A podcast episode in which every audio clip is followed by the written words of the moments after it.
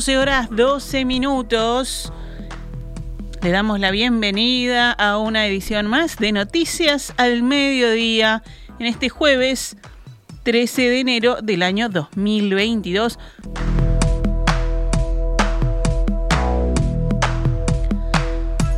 Vamos con la actualización de noticias. Los CTI, tanto públicos como privados, están registrando un ausentismo laboral debido a los casos de COVID o cuarentenas de médicos de entre 10 y 15%, según el último informe de la Sociedad Uruguaya de Medicina Intensiva, SUMI.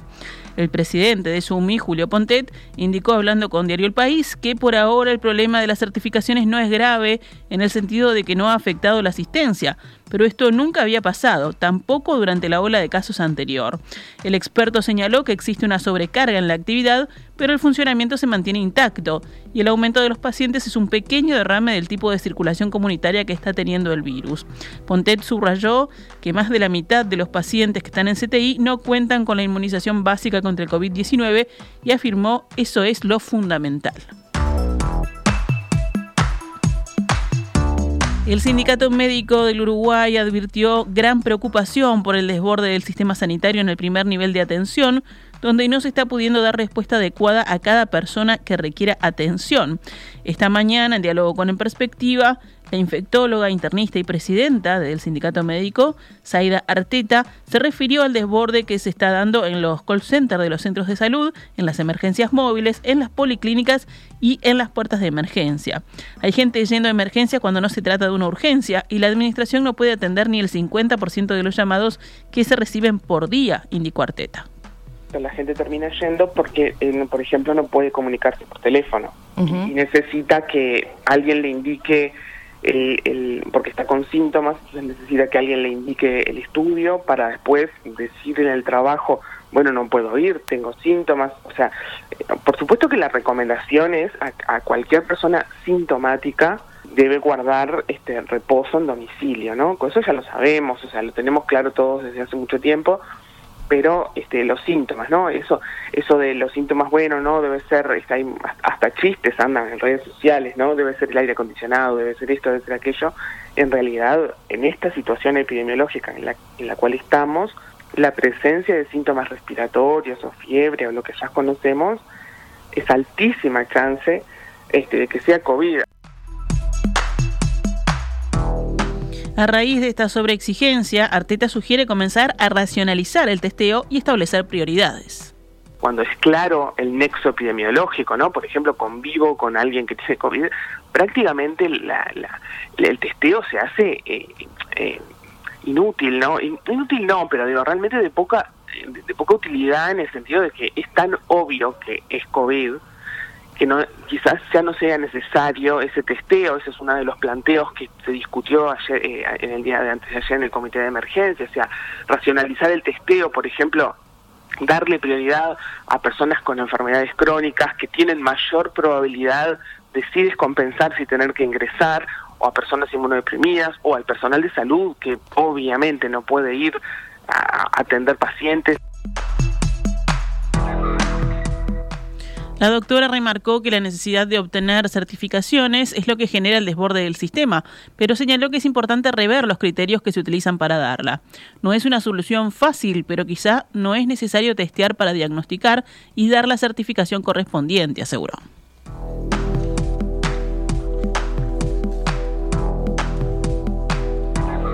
Tomás Tejero, inspector general de Trabajo del Ministerio de Trabajo y Seguridad Social, aseguró que los contagiados con COVID-19 que tengan certificación médica no podrán trabajar bajo ninguna modalidad y que tampoco se computan como días de licencia en caso de que el contagiado esté disfrutando de la misma. Esta mañana, en entrevista con En Perspectiva, Tejero expresó que en caso de COVID-19, la normativa utilizada es la misma que ya existe en el derecho laboral actual. De esta manera, los contagiados con COVID-19 que contraigan la enfermedad estando de vacaciones, se le suspenderá la licencia por los días que esté certificado. El espíritu de la licencia es precisamente que el trabajador pueda gozar de, ese periodo anual en el cual puede desconectar, por hablar en términos modernos, de, su, de su relación laboral. ¿no? Y bueno, si se ve impedido de hacerlo por, son de una enfermedad, y obviamente las enfermedades nunca son bienvenidas ni, ni son elegidas, eh, está bien que, que pueda gozar eh, en otro momento. Tampoco podrán realizar actividades aquellos que, estando certificados, aún sin síntomas, estén habilitados a teletrabajar. Tú estás certificado, no puedes trabajar. Por los canales que decías recién, normales, ordinarios y formales de, que prevé nuestro sistema de salud y seguridad social para la certificación del trabajador. Si tú estás certificado, estás certificado, es decir, el contrato está eh, transitoriamente suspendido por una razón de fuerza mayor que es la enfermedad. Ahora, si tú tenés un PCR positivo porque te lo hiciste a tu costo y tenés ánimo de teletrabajar, bueno, será una decisión tuya y, si lo podés hacer teletrabajando y, no complicaste a nadie, es una decisión particular. Me imagino que habrá eh, profesionales liberales que tendrán eh, esa circunstancia y que al no estar en régimen de dependencia seguirán trabajando porque lo pueden hacer desde la seguridad de su casa sin comprometer la seguridad de terceros ni la de nadie.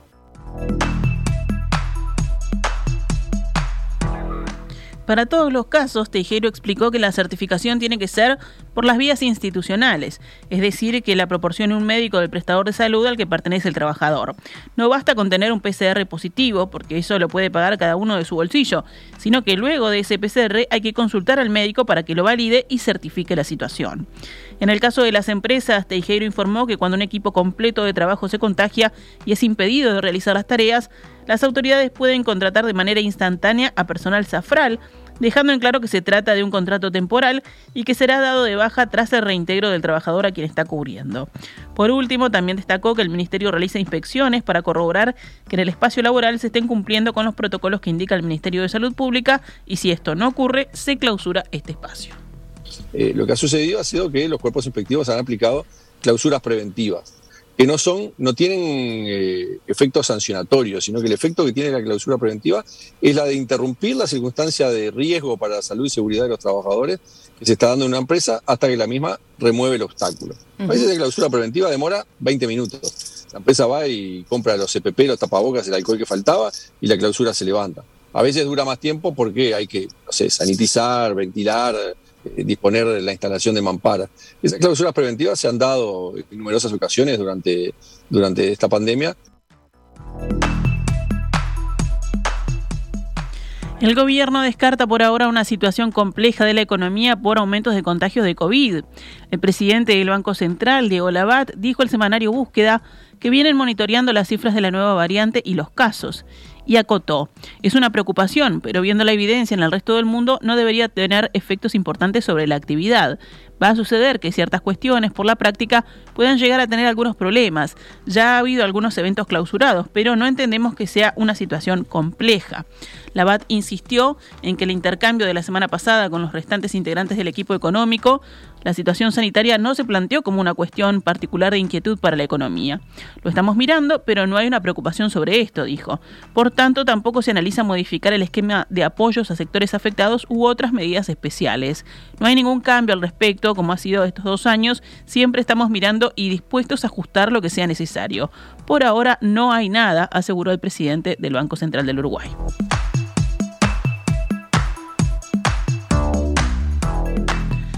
Vamos con otros temas del panorama nacional, cuando son las 12 horas 22 minutos. El Sindicato Único del Transporte de Carga y Ramas Afines, SUTCRA, lleva a cabo hoy jueves un paro general y se movilizará desde las 16 horas en la Plaza Matriz frente a la sede del Ministerio de Transporte. El gremio reclama un sistema de control de los camiones que permita establecer un registro de las horas trabajadas para que se abone a los trabajadores el monto que se debería. El sindicato denuncia que en el sector hay alta informalidad, ya que se paga por menos horas de las trabajadas y al no haber un sistema de control oficial, los empleados tienen dificultades al hacer reclamos. El conflicto se remonta a una de las primeras decisiones del gobierno cuando asumió en 2020, que fue la suspensión por decreto del sistema integral de control de transporte de carga, según recuerda hoy la diaria.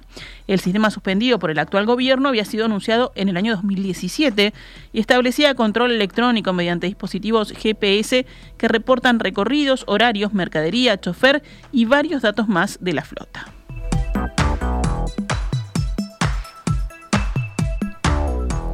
El presidente de OCE, Raúl Montero, dijo que la empresa tiene hoy varias zonas complicadas, lo que llevó a que en algunos lugares el servicio fuera deficitario en los últimos días.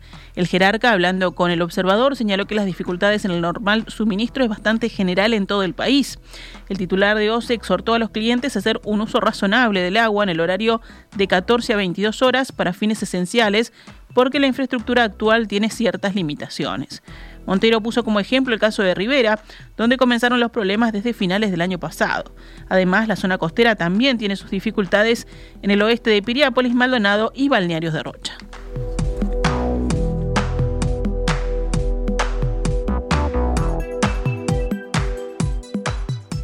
En la madrugada de este jueves hubo una rotura de un caño de OCE en Avenida Libertador y Venezuela, en el barrio Aguada, que provocó la rotura del pavimento. Funcionarios trabajan para reparar el daño que dejó a una amplia zona de Montevideo sin suministro de agua potable. Un tramo del pavimento de la Avenida del Libertador se hundió de madrugada y provocó la rotura de un caño de OCE, lo que generó un corte en el suministro de agua potable en la zona del Palacio Legislativo. En el lugar están funcionarios de OCE para reparar la rotura, aunque primero se trabaja con máquinas excavadoras para retirar los escombros y llegar así al caño roto. El tránsito por Libertador está cortado en la zona hasta nuevo aviso.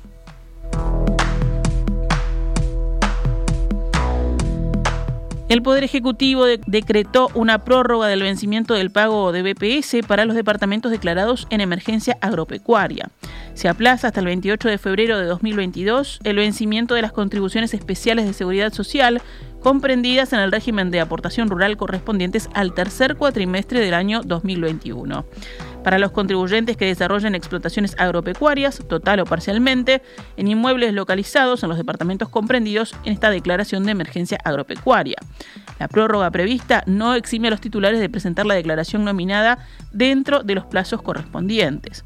Por otra parte, el próximo lunes 17, el ministro de Ganadería, Agricultura y Pesca, Fernando Matos, recibirá información actualizada proveniente de la Comisión de Emergencia Agropecuaria, quien monitorea la situación. En caso de sumarse nuevos departamentos, también podrán contar con el beneficio de la exoneración del vencimiento de BPS y los sucesivos apoyos que se vayan aplicando, según informó el Ministerio de Ganadería, Agricultura y Pesca.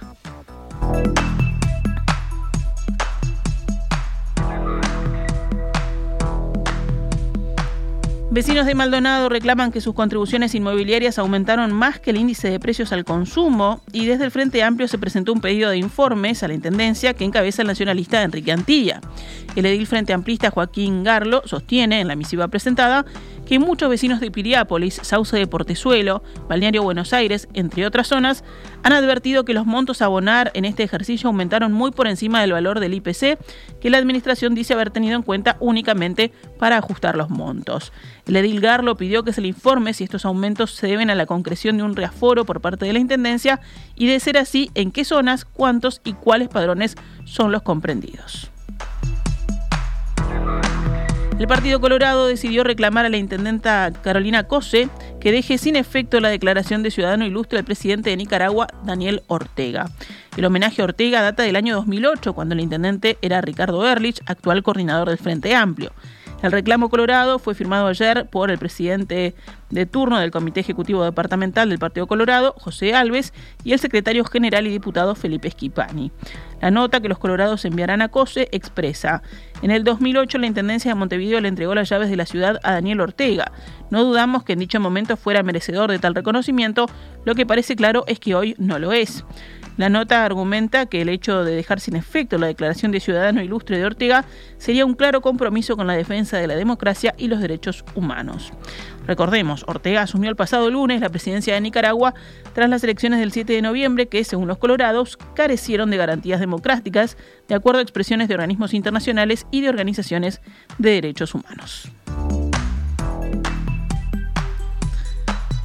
Eduardo Luz, diputado de Cabildo Abierto, admitió la existencia de miembros de ese partido que fueron torturadores en una frase pronunciada en agosto de 2020 y revelada públicamente hoy.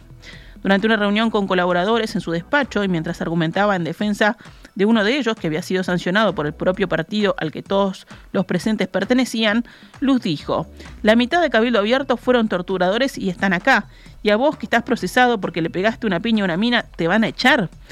El semanario Búsqueda revela hoy esta afirmación, indicando que fue tomada de una grabación registrada por uno de los participantes.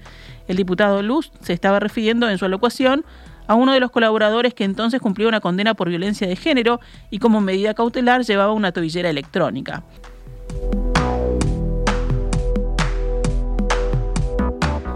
Cerramos el panorama nacional con otras noticias. Un hombre de 26 años fue asesinado a balazos ayer sobre las 5 de la tarde mientras esperaba el ómnibus en la parada de Agraciada y General Aguilar en La Aguada.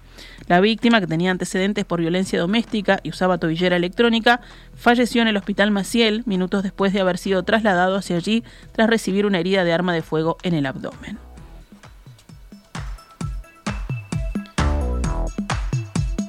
Fuentes de la investigación señalaron que el adolescente hincha de Peñarol asesinado esta semana en la zona de la Unión estaba vinculado a los que mataron al hincha de Nacional en la Vía Blanca de la avenida 8 de octubre en la madrugada del 6 de enero. En principio, según informa el diario El País, el chico de Peñarol no tuvo participación activa en el conflicto de la Vía Blanca, aunque en la barra de Nacional están convencidos de que estuvo presente en el lugar, según indicaron fuentes del club.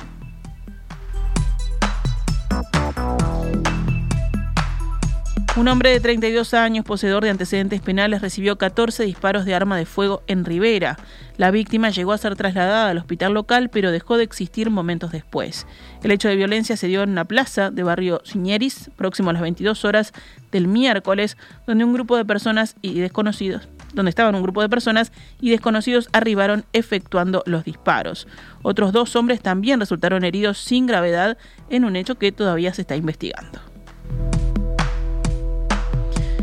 Actualizamos a cuánto cotiza el dólar a esta hora en pizarra del Banco República.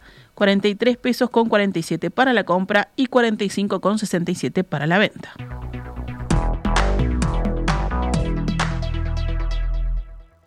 Esta es Radio Mundo 1170 AM. ¡Viva la radio!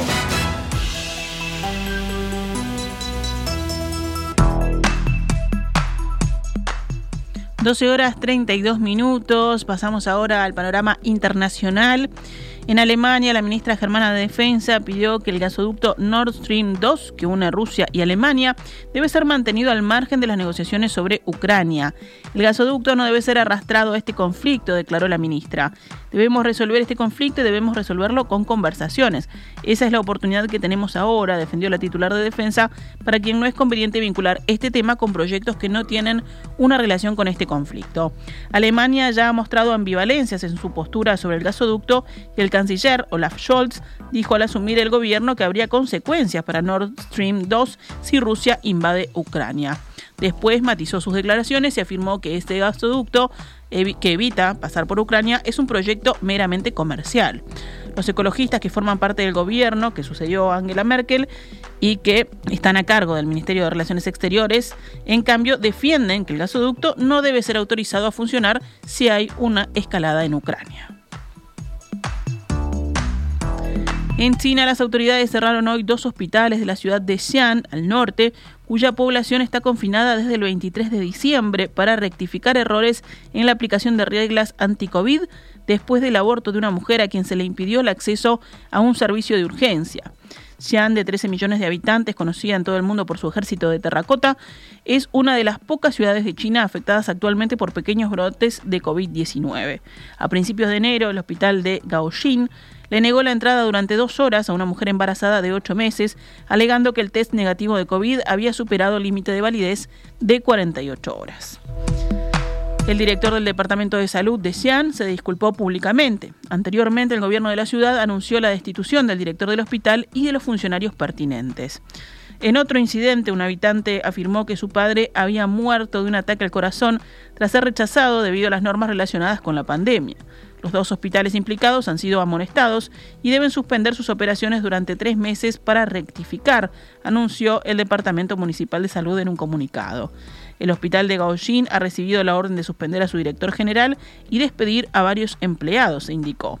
El segundo hospital va a despedir al presidente, suspender al subjefe y destituir a la jefa de enfermería del servicio de consultas externas.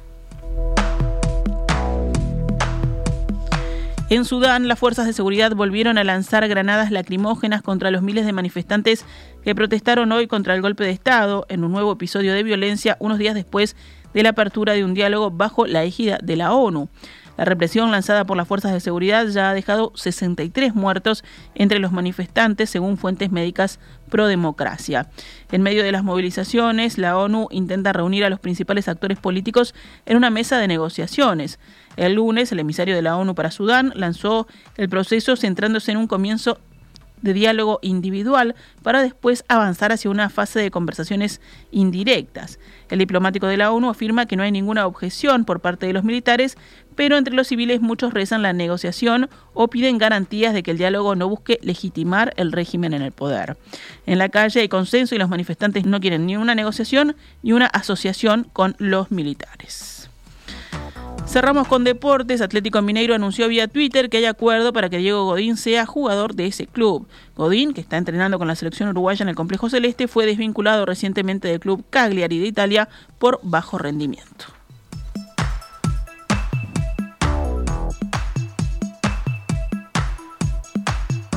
Esta es Radio Mundo, 1170 AM. ¡Viva la radio!